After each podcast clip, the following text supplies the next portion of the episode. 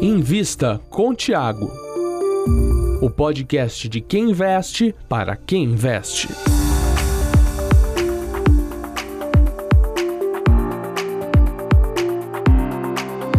Bom dia, boa tarde, boa noite a você, ouvinte do Invista com Tiago, o podcast de investimentos mais sensacional do mundo, segundo eu e a minha mãe, não é mesmo? Tiago Reis, fundador da Sun Research. Sua mãe tem muito bom gosto, você também, Lucas. É sempre um prazer enorme estar aqui com vocês para falar de investimentos. A gente traz sempre convidados especiais.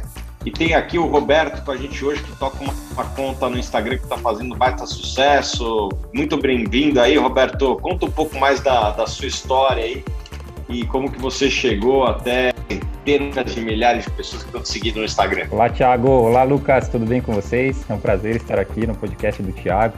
Espero contribuir para o crescimento do ouvinte e gostaria também de parabenizar vocês pelos 50 mil seguidores do podcast. Top demais. Acompanho direto também na minha corrida matinal ali, coloco o Thiagão ali escutando sempre.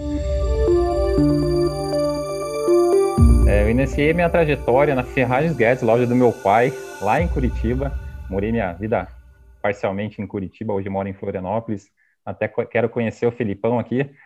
Após um tempo eu resolvi criar um pouco de asas e fui trabalhar na CVC Turismo, na parte financeira. É, passei pela J. Malucelli Seguradora, Seguro Garantia. E por último, trabalhei na Copel, Companhia de Energia Elétrica do Paraná, como gestor de perdas financeiras, auditor interno.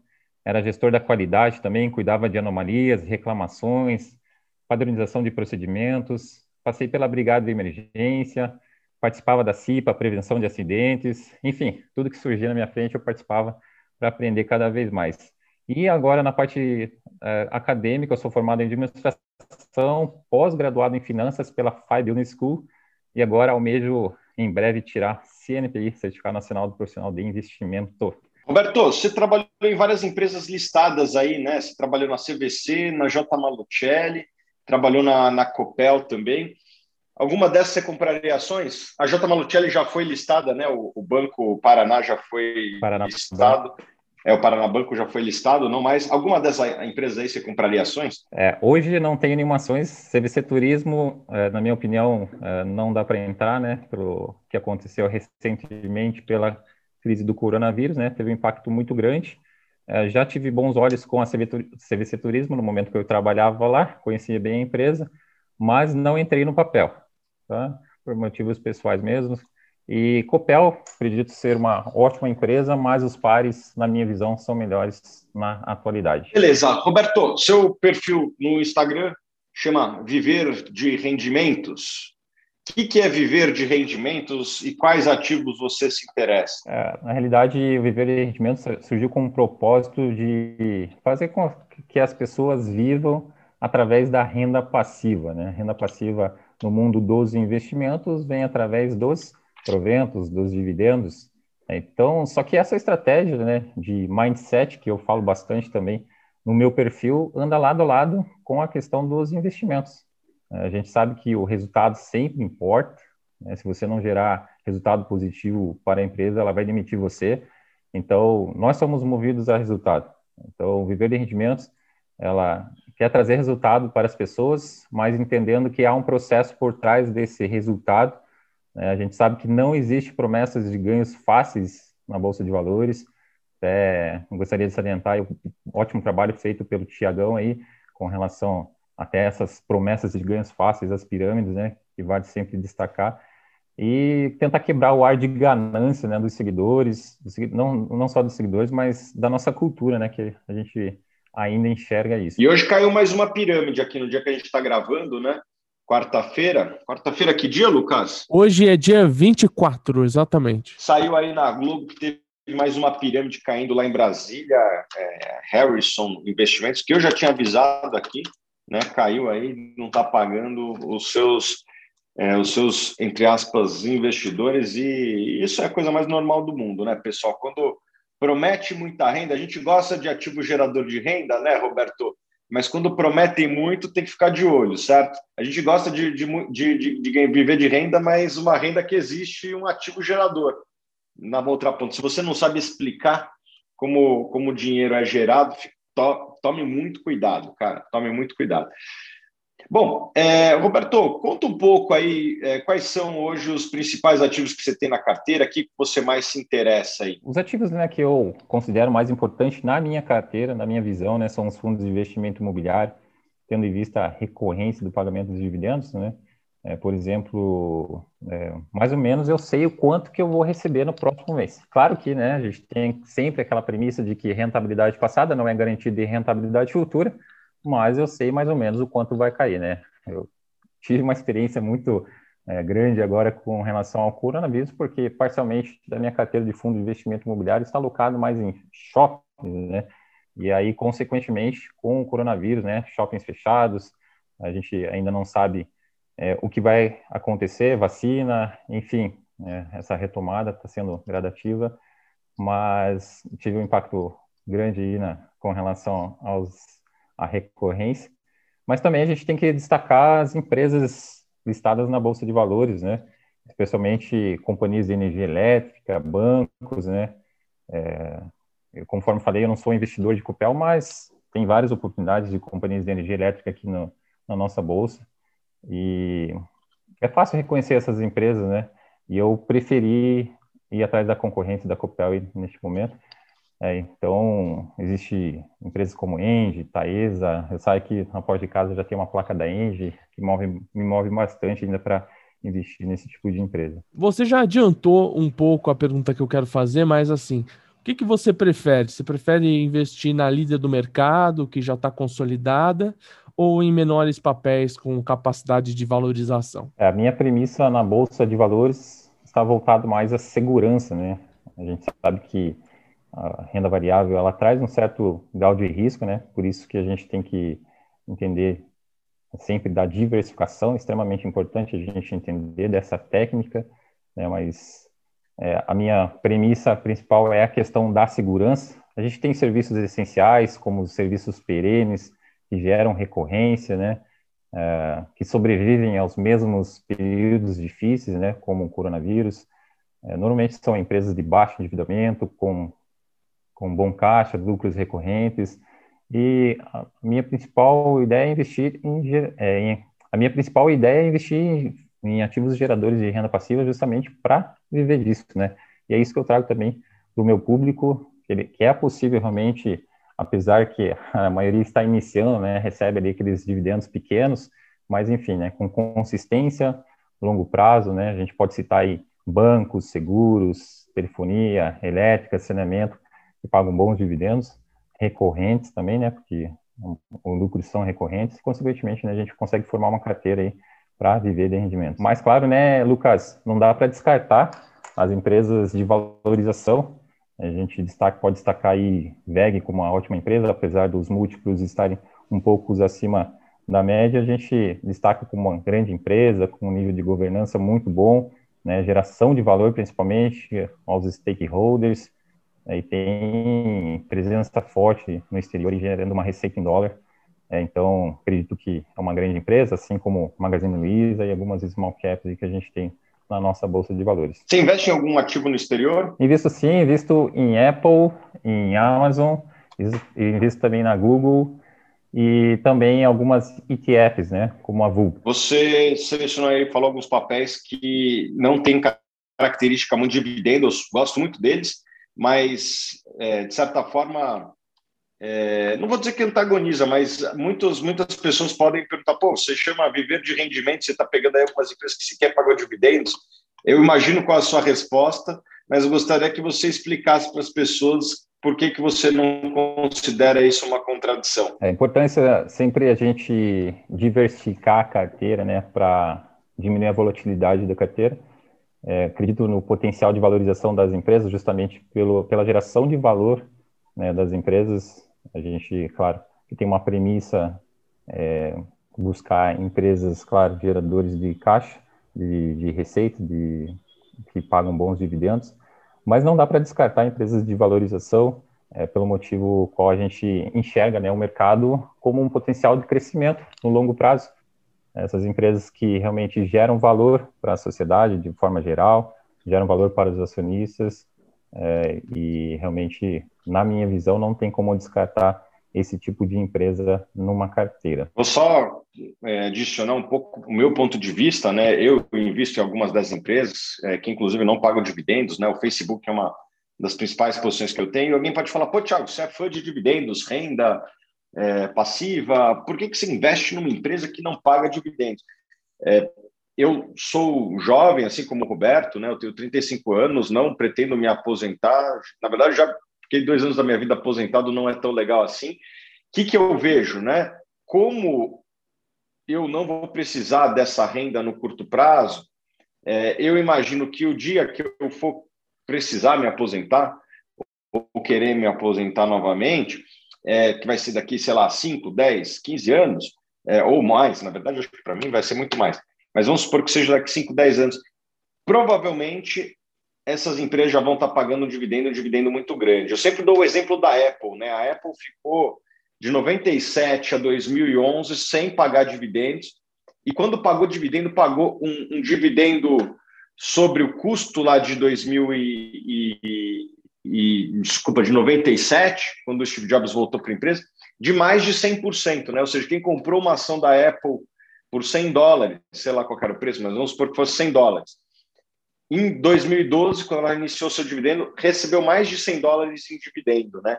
É, é, mais ou menos isso que eu vejo. Algumas empresas, elas são empresas de crescimento, óbvio que eu acho que o crescimento da Apple foi estrondoso, Provavelmente o Facebook não vai repetir esse crescimento, eu não estou esperando, não acho que é possível, né? Já cresceu bastante, então crescer daqui para frente vai ser cada vez mais difícil.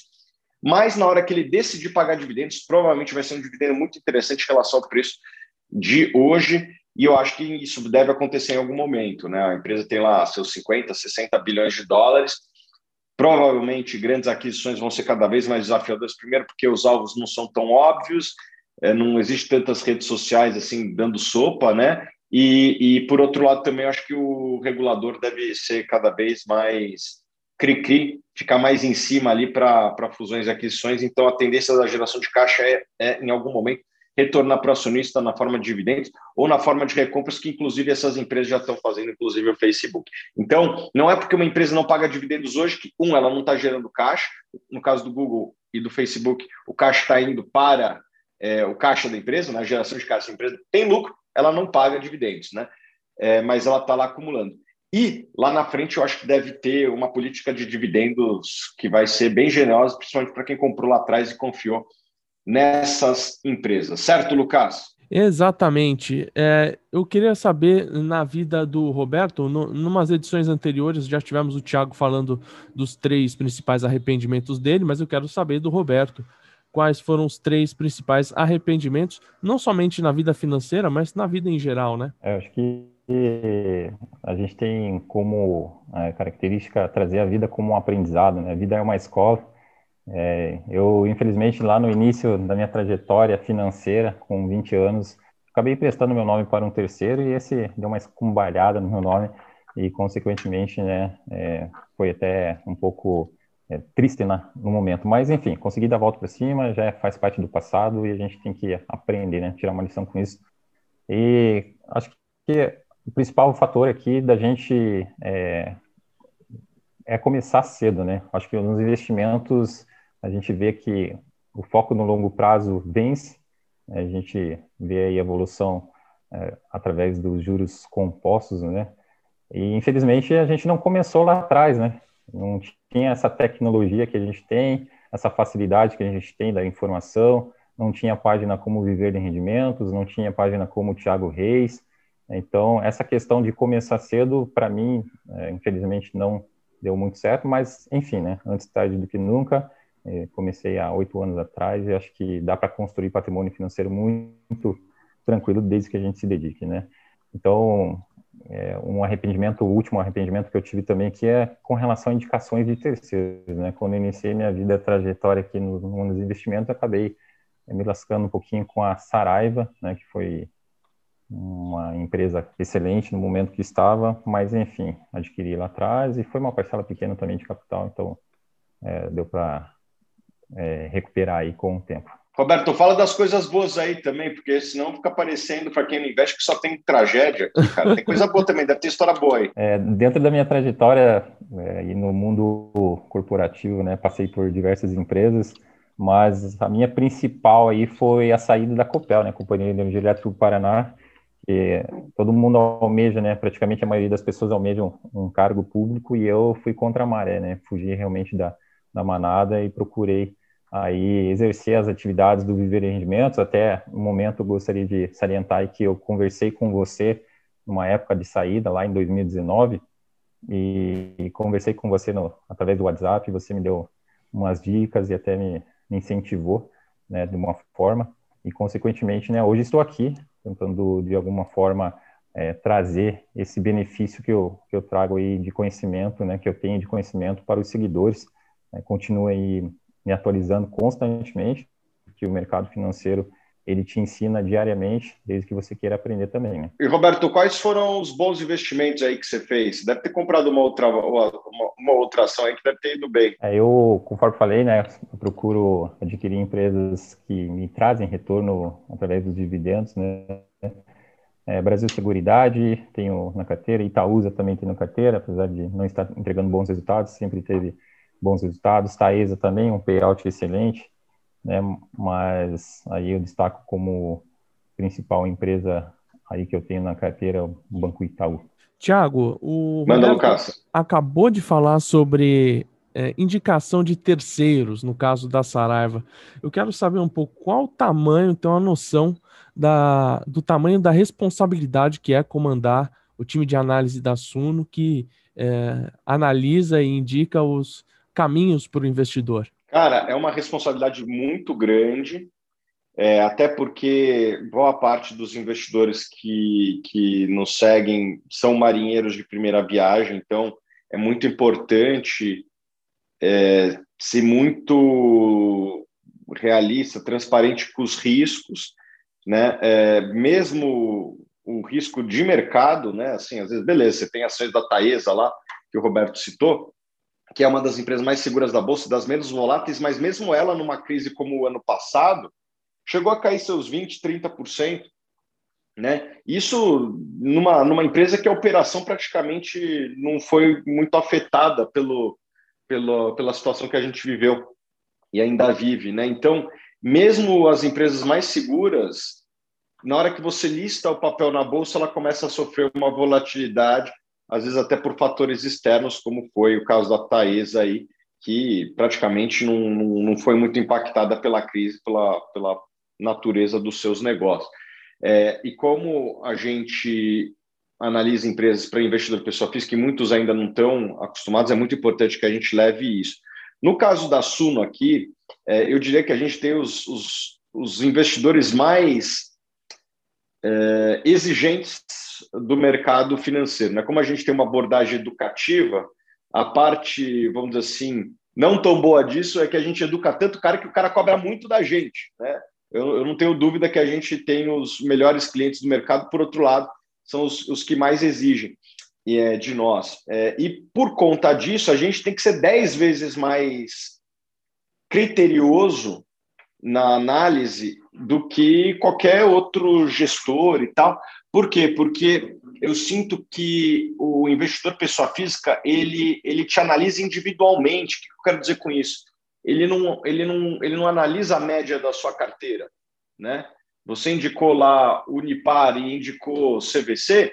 Cara, Unipar, o, muito investidor ali, ele acha que não, foi uma escolha minha. O Thiago só só fez o trabalho dele lá, quer indicar coisa boa. Agora, CVC que caiu, a culpa é do Thiago. Então a gente, de certa forma, é, é cobrado pelo pior case, o que faz a gente não poder errar, porque um fundo ele vai ter cases bons e cases ruins e ele é analisado pela média, né? O investidor vai lá e fala quanto que foi o retorno do fundo é, do fundo XPTO.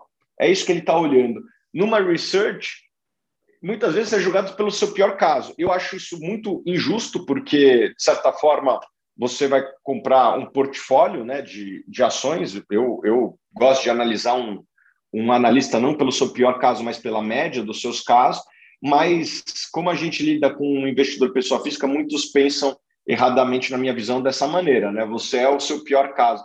Então, a gente tem uma responsabilidade muito grande com a nossa até reputação, porque de certa forma a gente é sempre julgado pela nossa pior ideia de investimento, o que eu acho extremamente é, injusto, irracional, etc. Mas já que isso ocorre, a gente tem que ser dez vezes mais criterioso do que qualquer analista de fundo. Perfeito, Thiago. É extremamente importante isso que você falou, né? A tomada de decisão sempre é do investidor.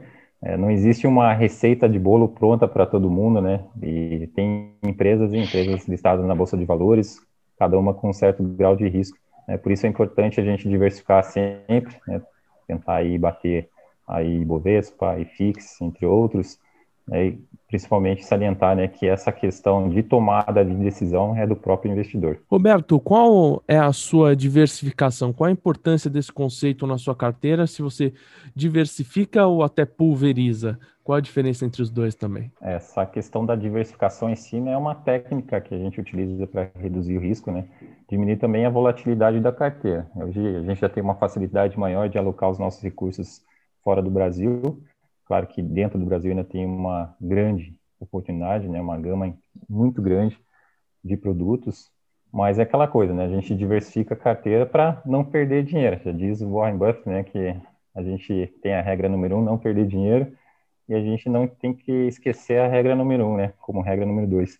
Então, é, nessa técnica que eu utilizo também, acredito que o Thiago também já vi ele falar várias vezes, é a técnica do Harry Markowitz, dá como característica ali colocar entre em torno de 20 ativos, eh, não necessariamente, conforme falei, né, não tem uma carteira, é, não tem uma carteira igual para todos os investidores, né, mais de 3 milhões de investidores na Bolsa de Valores, e não existe algo padrão para todo mundo, né, a gente fala em 20 ativos, mas pode ter 30, 40, dependendo da característica de cada investidor, né, você pode alocar os seus recursos, então não existe realmente uma receita de bolo, vai da característica de cada um, é, da premissa também de conseguir ali dentro dos seus ativos é, diluir o risco, né? Que acho que é o importante e não pulverizar, né? Acho que a pulverização é uma forma desinteligente de você alocar seus recursos. Não adianta colocar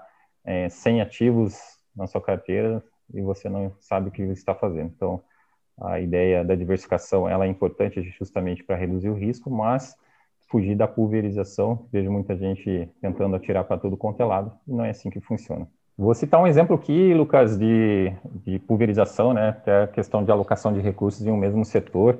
É, por exemplo, já vi pessoas é, colocando seus recursos nos principais bancos aqui, né? cinco bancos ali é, do nosso mercado, e agora a gente tem o risco das fintechs, né? Surgimento de novas fintechs, e isso pode ser um risco muito grande de carteira. Né? Tiago, sua carteira acaba sendo é, mais concentrada? Como é que é o comportamento dela nesse sentido? Cara, eu tenho 70 ativos, mas é, os 20 maiores que representam mais de 90%. Então, na verdade, eu tenho quase só. Eu tenho 20 ou eu tenho 70, né? Eu acho que eu tenho mais para 20 do que para 70. Porque, beleza, se você tem é, só para dar um exemplo, se você tem o seu patrimônio 99% aplicado numa empresa e os outros 1% comprado em 500 empresas, você não tem 500 empresas no, no, portfólio, você tem uma de fato, né? Na prática, você tem uma só. Você pode até falar para todo mundo, ah, tenho 500 empresas, mas na verdade você tem uma concentração. E eu tenho ali 15, 20 ativos, é, que, que alguns deles eu comprei e eles foram participação, né? Unipar foi uma delas, Apple foi uma outra empresa aí que, que se valorizou bastante e acabou ganhando um destaque, está aí nos top 20. Mas é uma carteira que, que replica as indicações da Suno, né? Eu sou um analista CNPI, eu tenho os meus períodos que eu posso negociar, eu compro e, e, praticamente não vendo. Assim, o giro da minha carteira é muito baixo, basicamente o dinheiro só entra é, e, e, e, não sai. É, quem sabe um dia eu vou, eu vou sacar, mas hoje não está nos meus planos. É, e basicamente tem as ações da Suno, mais ou menos ali uns, uns 50% em ações nacionais, uns 40% em ativos internacionais, é, uma proeminência aí nas FANG, né? Facebook, Google e Apple são parcelas importantes do meu capital, e 10% ali em fundos dos imobiliários, é mais ou menos essa minha carteira. Você acha que quem tem uma carteira uh, menor, com, com um montante menor, ele também acaba podendo é, pegar uma parte do seu dinheiro para investir em várias empresas, ou isso é a partir de um certo nível do jogo, um certo level do RPG de nome bolsa? Ah, eu acho que assim, vamos lá. Se você tem 50 mil, até 50 mil reais, acho que cinco empresas está bom. É, até 100 mil reais, 10 empresas está bom. Então, 10 mil reais em cada empresa.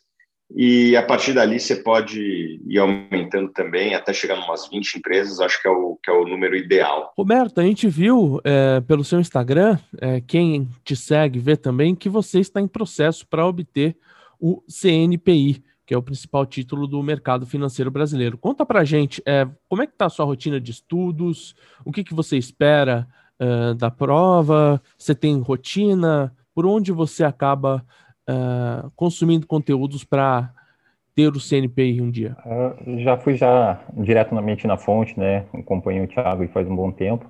E aí ele sempre acaba postando o certificado do Guilherme lá. E acabei adquirindo o curso do Guilherme e aproveito a oportunidade de estudar diariamente, né? Acho que, conforme eu já falei, é um ciclo contínuo. Você que quer acessar esse mercado não tem como parar, né? Não tem como estudar só um dia no mês ali e deixar. É, as coisas elas acontecem, né? Conforme falei, né? Tudo é um processo e você tem resultado. Né? Então, só que você tem que entender do processo. E o mercado financeiro ele demonstra oportunidade para quem estuda. Então, realmente tem que colocar na rotina diária de estudo. Né? A gente aprende cada dia uma coisa nova. É, estou numa evolução contínua dentro também da minha página e, consequentemente, né, a gente traz um valor maior para a sociedade que realmente precisa, né, de uma forma geral, é, portas-vozes, como o Thiago, né, e, consequentemente, a gente vai crescendo aí com, em conjunto né, com os nossos seguidores também. Tiago, como foi para você conseguir o CNPI e que diferença faria na sua vida se existisse o Certifiquei na época? Cara, é, quando, quando eu fui fazer a prova de CNP, eu não sei como é que está hoje, mas eu aprendi quase tudo na faculdade e eu também sempre fui um apaixonado por finanças, né? É, já no começo da faculdade eu li os livros do Damodaré, aquelas bíblias ali, maiores que a Bíblia, a Bíblia é maior que a Bíblia, né? E então eu não tive muita dificuldade.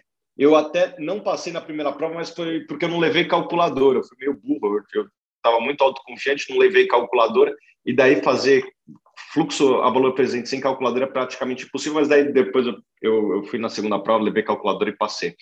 É, então, para mim, que, que, que, sempre estudei finanças, né, sempre fui um apaixonado, estudei na faculdade e também é, por fora, é, eu, eu, eu acho que eu não precisei né, para tirar o CNP. Eu, eu, confesso que hoje não sei como é que está a prova, eu tirei, acho que era 2010, 2011 no máximo, não não, não foge muito dessa época aí.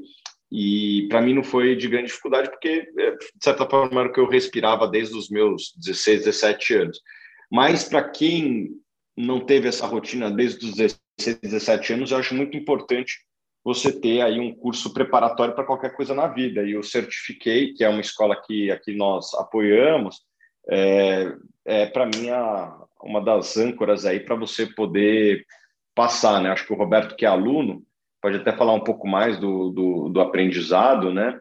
E eu sei que tem muito aluno do, do Certifiquei e também de outras escolas que depois vai no Google e, e acaba caindo nos nossos artigos aqui na Suno, que a gente tem artigo para tudo também.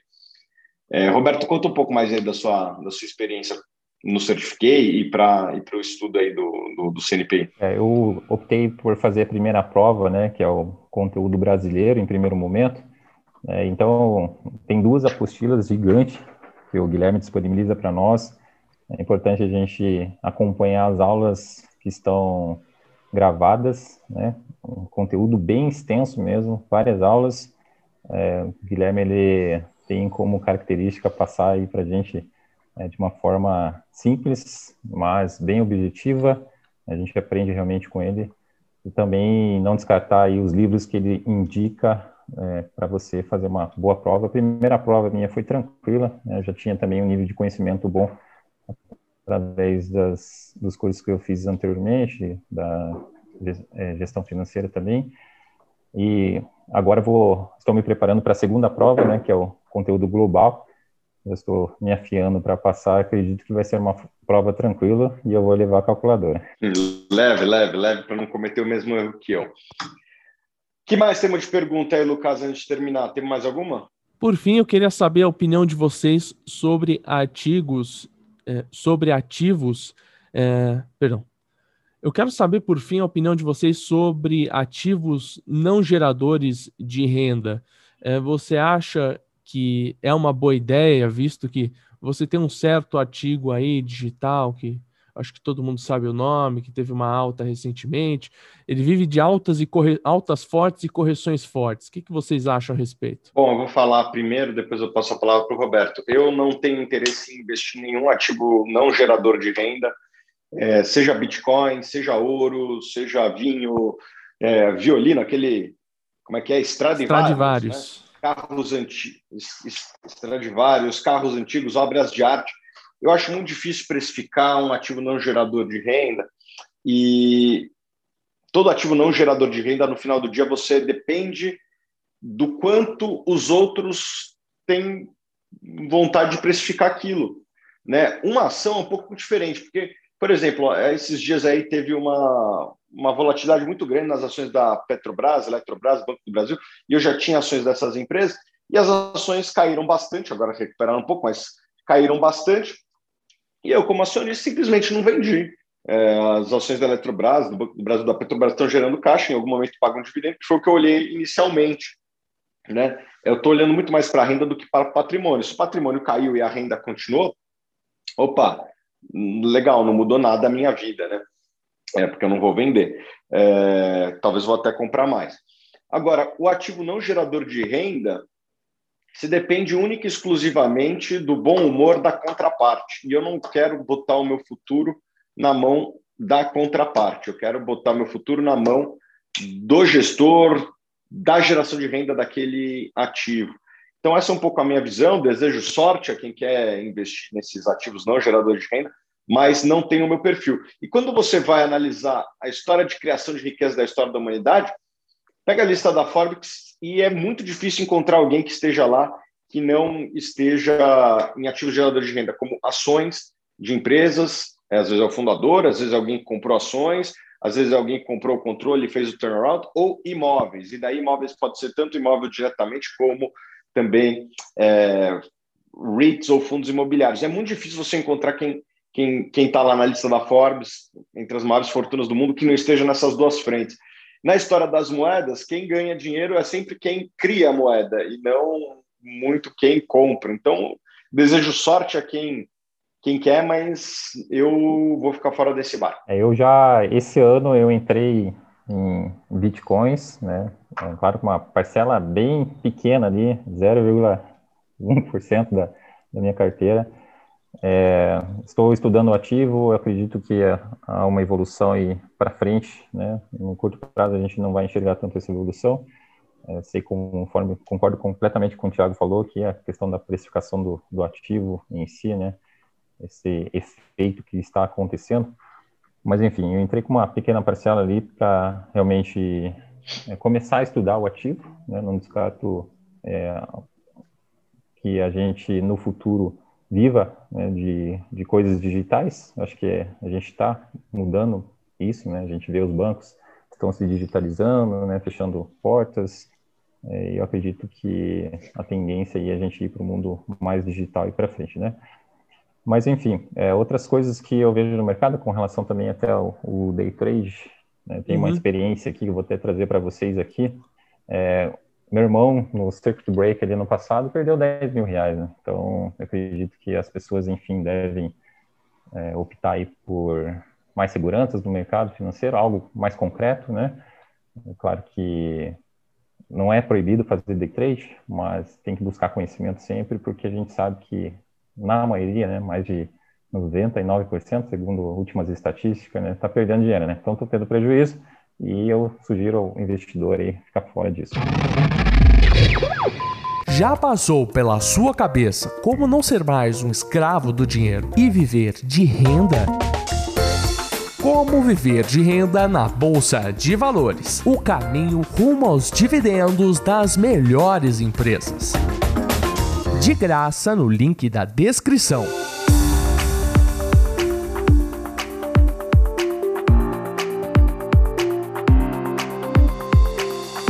Estamos terminando mais uma edição de quarta-feira do Invista com o Thiago. Eu espero você na semana que vem, mas com a palavra Thiago Reis. É sempre um prazer enorme trazer convidados.